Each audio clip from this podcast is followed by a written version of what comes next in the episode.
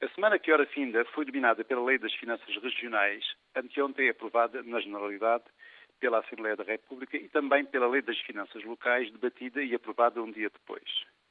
O assunto é importante e é pena que certo verbalismo imposto pela compreensível disputa político-partidária tenha asfixiado muitas das questões de fundo. No fim de contas, o que está em causa é o real significado da autonomia regional e também, ou sobretudo, a figura infelizmente pouco discutida do modelo de federalismo fiscal português, um tema aparentemente tabu e que não interessa apenas às regiões, mas também a todos os municípios que assistiram de forma mais ou menos interveniente à revisão da Lei das Finanças Locais agora aprovada. Sem deixar de considerar importante, considero a nova Lei das Finanças Regionais muito menos decisiva do que foi a anterior, de fevereiro de 1998. Esta sim, definidora do inovador modelo de financiamento das regiões. Uma análise dos artigos da proposta de lei, ressaltam claramente, por um lado, o respeito pela autonomia regional, por outro, os pressupostos no sentido da criação de condições sustentáveis de estabilidade orçamental. Questão geradora de fortes reações foi, obviamente, o limite de endividamento.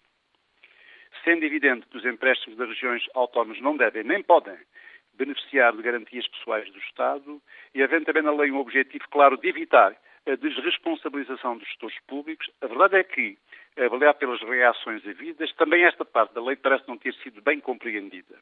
Todos teríamos beneficiado com uma discussão mais profunda, mais aprofundada, da estratégia e do modelo de descentralização no Parlamento. Francamente, mais do que debater. O corte de 3,2% em 2007 da transferência global de verbas para os Açores e Madeira, mais do que analisar cerca de 460 milhões de euros a receber pelas duas regiões autónomas, se importaria discutir o princípio da solidariedade nacional, que a lei agora aprovada esclarece ser recíproco e abranger o todo nacional. A descentralização esteve, assim, ausente do debate parlamentar desta semana. E foi pena, porque tinham levantado, uns dias antes, algumas acusações sobre a eventual existência de um Estado centralizador em Portugal.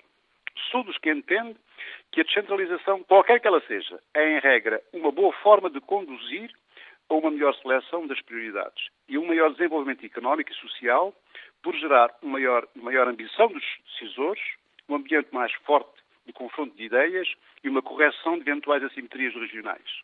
Mas também não me parece razoável que se reivindique maior autonomia para gerir sem que se assuma a competente responsabilidade orçamental.